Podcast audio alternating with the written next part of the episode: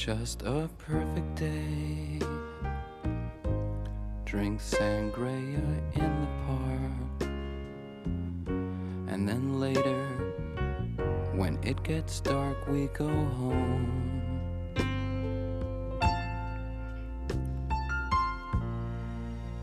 Just a perfect day. 这个让我想起来，就是就是国外有关于什么算女性电影标准的讨论，然后就说他们之间有长达五分钟的对话里面不能够出现和男性相关的情节，这就算是一部女性电影了。那这肯定从这样算，这部电影完完全是男性主导的。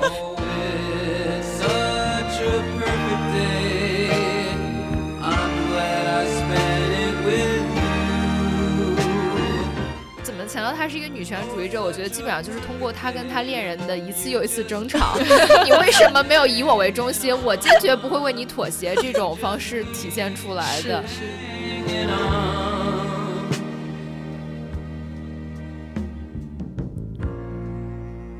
Just a perfect day. 他那个里面是讲说女性爱上一个人，她就想跟他结婚，她就想跟他生小孩。嗯但是现在的情况是说，女性爱上一个人也很难，跟他结婚也困难重重，更不想要小孩。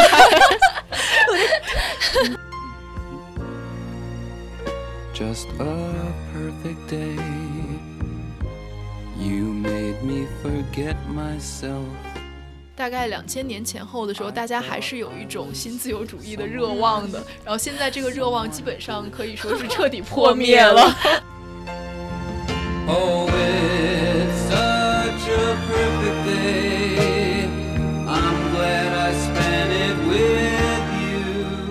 各位听众朋友，大家好，欢迎收听我们新一期的《剩余价值》，我是傅视野。大家好，我是张之琪。那说新一期呢，其实距离上一期结束刚刚过了五分钟，因为我们就是哦、听上一期节目的人，大家应该知道，我们上一期是找了一个。呃，私私人影院来录这个节目，因为我们这个影院租了两个半小时，然后我们只用了一个小时，我们觉得太浪费这个钱了，于是我们 决定再录一期，并且在晚上吃饭的时候呢，我们其实聊到了一个中国电视剧的话题，于是我们就决定今天的嘉宾李书萌一鸡两吃，然后让他跟我们再聊一期电视剧的问题。那书萌，你再跟大家打个招呼吧。大家好，我叫李舒萌，我是傅视野的大学基友，现在被他绑架来做这个节目。谈到这个话题，主要是因为刚才我们下午在跟舒萌一起吃饭的时候，然后忽然聊到说，我跟舒萌都曾经非常痴迷过一个电视剧，这个是大概在二零零五年的一个电视剧啊，叫《好想好想谈恋爱》，然后。被称为是中国版的《欲望都市》，然后，但是其实它确实是 确确实实是中国版的《欲望都市 》，因为它大部分的剧情其实都是完全照搬的《欲望都市》的情节，然后因为这个抄袭的问题，还一度引发过挺大的争议。哦，是吗？对，因为它号称是翻拍版，但它其实并没有买过版权。一个很任性的翻拍。对对对，然后他的编剧其实是李强，就是写过嗯那个《孔雀》还有赵薇的那个叫我我致致我们终将终将逝去的青春。对，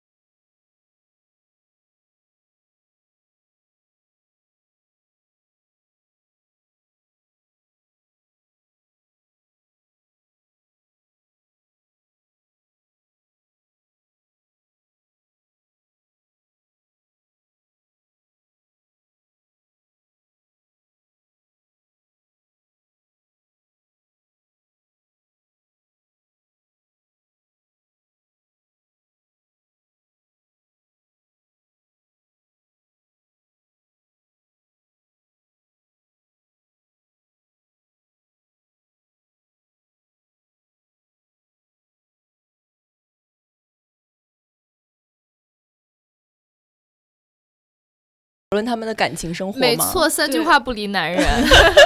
那那所以在《欲望都市》里面，就是他们的职业设定是一样的吗？呃，《欲望都市》里面，Carrie 是差不多的。Carrie 是一嗯个报纸的专栏作家，然后《Sex and the City》其实是他专栏的名字。哦，然后呃，另外几个人就是 Miranda 是一个律师，嗯然后 Samantha 是一个电影制片人吧。反哦正也是在、在娱乐行业工作嗯的，然后最后一个 Charlotte，她是一个画廊的策展人，画廊里面工作的，嗯，嗯对，这样一个女孩子，哦嗯，那感觉汉化的基本上还是挺不错的。嗯是。然后其实那个孙淳扮演的这个角色，他叫啥来着？呃，五月呃，风，五月风，对对对，他其实跟 Big 的角的职业也差不多，他们都是演一个差不多投资公司的这么一个高管对，吧。五月风嗯是一个 IT 公司的一个高管，嗯就也很符合那时候大家都去搞 IT 这种。IT 风潮，对嗯，是所以他在年龄上是稍微大一点的那种他大概是四十岁左右的一个离异男子。啊对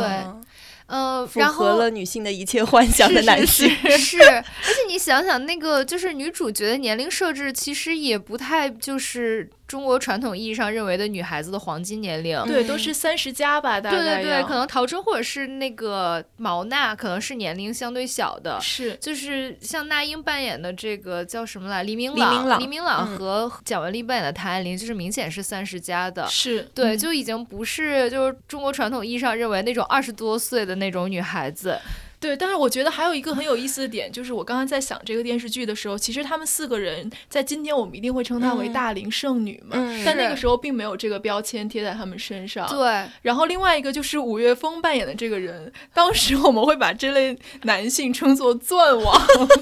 就是钻石王老五。嗯那现在也没有人这样讲了，现在就就是是霸道总裁，对。但是现在的霸道总裁也都是那种可能他生就生在一个霸道总裁的嗯富二家代的角色家族里之类的面，嗯。这种就有点那种白手起家的这种新现在被称。为那种油腻的中年男性 对，这短短十十年的时间，他已经变油腻了，是这样吗？对，而且我在看豆瓣介绍很有意思的一点是，就是他直接说黎明朗是一个大大咧咧的女权主义者，就是感觉这个还挺先锋。就是在二零零四年的时候，一个人被公开的称为，或者说被贴贴标签成为一个女权主义者，我觉得还是一件挺先锋的事情。她其实她里面扮演的这个角色有一点点中性的特质，嗯对然后包括她讲话经常爆粗口啊，对，而且总是穿那种像男孩子的衣服。对对对，哦然后她应该也是里面收入最高的一个女性吧，对嗯然后她她里面相当于是。扮演她的小狼狗的这样一个角色、哦是廖凡演的一个出租车司机，嗯 马晓东。对对对，叫马晓东。跨越阶层的恋爱吗？哦，其实这个跟那个《欲望都市》设定也是一样的，对就是《欲望都市》里面是 Miranda，她最后跟一个 bartender 哦这个男孩子结婚了，所以《欲望都市》里面这个 Miranda 她也是一个比较中性的打扮吗？哦，是是短头发的一个女律师，是，嗯但我感觉好像黎明朗更强化了这种中性的特点，因为对 Miranda 会更侧重她是一个事业上的强人，然后会讲述她事业多么成功。但是其实在这这个《好想好想谈恋爱》这个剧里面，对黎明朗的职业生涯刻画不多，对，但是会嗯强调就是他性格某一些方面，比如说他特别坚持他自己，就是嗯怎么强调她是一个女权主义者。我觉得基本上就是通过她跟她恋人的一次又一次争吵，你为什么没有以我为中心？我坚决不会为你妥协，这种方式体现出来的。是是对是，所以女权主义者等于自我中心。你甚至有时候会觉得她有点霸道，或者是在嗯沟通方式上，就每次我看她跟马晓东吵架，都特别同情马 晓东，就觉得马晓东又做错了什么，你要这样对待他？对。嗯，不过你要是真的真的说她是个女权主义者，不是说不过去，因为可能在那个时候，如果一个女性可以做到她这个位置上的话，她要克服多少困难？对对对，或者说她在恋爱模式里面，她也选择了一个男呃女强男弱的嗯这样一个模式，对在当时来说可能也是比较罕见的一嗯种。对那那那蒋雯丽和孙淳的恋爱模式是女强男弱吗？还是怎样？作天作地。对他们俩真的是 太作了，就是他跟五月风之间，就像 Carrie 跟 Big 之间一样，就是经历过无数次的分分分合合合嗯，嗯是的，就是中美两国这两个版本的共同点，好像是 Carrie 都特别会强调婚姻作为这个关系的最后归宿。嗯嗯，哦，是吗？对对，就是 Carrie 一直是就是想跟 Big 结婚，但是他可能一他可能最开始没有想直接蹦到这个结论，但是反正贝克说我不会结婚的，然后他就他就崩了，然后。这个蒋雯丽演的这个谭爱玲也是，她说我甚至一开始没有想到要跟五月峰结婚，但是你说不可能结婚的时候，我觉得我就受不了了。然后我就想想，觉得挺奇怪的，因为就是你要是结合最近这几年，就是网上关于就是说。呃，独立女性的讨论，大家可能会会很会很很侧重说，结婚不一定是你最后需要的一个归宿。嗯，对。但那时候，就像他这样的经营人设，最后也会很强调婚姻作为这个归宿。我觉得好像对比一下，觉得这几年的变化还是挺大的，就是舆论上的变化。就是感觉在这个电视剧里面，当时还是要把五月风塑造成一个。有点渣的这样一个男男的形象，对，但好像时隔多年以后，我再看他当时说那句话，我觉得如果我是谭爱玲，我才不会和他分手，因为他说我之前有过一次失败的婚姻，然后我就不想过不想以婚姻为前提去发展一段关系。谭爱玲的内心的一段台词就是说，那我又愿不愿意去做劳而无功的事情？然后我就觉得，如果放在现在的话，可能很多人会觉得本来关系就是充满不确定性的，对你就是就算你结婚，你也有可能。会去离婚，所以你可能就会坦然接受这个，就走到哪儿算哪儿了。但是他当时仍然是特别标准的一种就是线性的观点，就是最后一定是通向婚姻的，而且这种婚姻一定是那种就是白头偕老，然后你找到你的人生真爱了这样一种终结。对，而且就是你感觉在他这个叙事里面，爱情和婚姻是统一的。对，没错，就是他其实不面临那种社会上的压力，就是说女性到了一定年龄一定要结婚。没错，他完全是是从爱。爱情浪漫爱这种，就是爱情观的一个问题。对，就是他觉得好的爱情、完美的爱情，最后一定是要开花结果的。那他一定要走到婚姻殿堂里面。对，没错。就不像现在的电视剧，可能更强调的是说，如果一个女生到了三十岁，她还没有一个结婚对象，或者说她的对象还不愿意跟她结婚，那这种不道德更多的是社会压力造就的。对，就是说，呃，你到这个年龄你还不结婚，你怎么对得起你爸妈？或者说到这个年。年龄这个男的还不愿意娶你，他是多么不负责任的一个人对，没错，对。但是在这个电视剧里面，其实他们完全是从爱情内部产生的这种矛盾。这个男生不愿意结婚，是因为他曾经经历过一段失败的婚姻；呃，这个女生坚持要结婚，是因为她太爱他了。对对。那那但是在比如说在《欲望都市》里面，他的这个爱情观也是这样吗？还是说他是另外一个语境呢？好像也很类似。对，是类似的。我觉得他们两个还是在爱情里面来讨论这个话题。而不是说在经济上，或者说在一种社会习俗的压力下来讨论这个问题的。对，所以现在想，可能就是说，女性意识到自己原来可以有别的选择，就是以前你甚至 无法区别你的选择跟和外界希望你拥有的是不是有差别，就是他们最后必然会走向同一个结果。但是现在你可能会意识到。我内心不想要一些外界想让我实现的，或者是即使我不实现，我也可以选择另外一种生活。这在当时好像是是没有出现的。对，我觉得还有一个很有意思的问题，就是其实谭爱玲跟五月峰他们两个之间是有很明显的阶级差异的。对，有点上架的那种意思，对吧？对，但是在这个电视剧里，这部分完全没有被强调。就如果说，我觉得同样的人设放在今天，就可能是一个中产的女性和一个新富阶层的男性在一起的话，然后可能会他们之间的阶级差异会被强化很多。就是说，这个可能会构成他们恋爱的阻力，但是在那个电视剧里，我只记得有一集是唐爱玲找五月峰借借借一万块钱，而且只是借一万块钱，对对对对，嗯。而且我觉得那一点好像他主要想去讨论的问题就是是亲密关系里面的边界，而不是阶层的一个差异。对，是说亲密关系究竟要不要纠缠进两个人的经济关系？对对。然后在当时，因为感觉五月风虽然是一个钻石王老五，但他也没有就是现在这种电视里面到处都是分分钟就是给你挣个几千万的这种大老板，就是一个属于比较。适适度规模的这么一个 一个有钱人，然后你不觉得谭爱玲跟他有不匹配的，是因为谭爱玲有文化资本，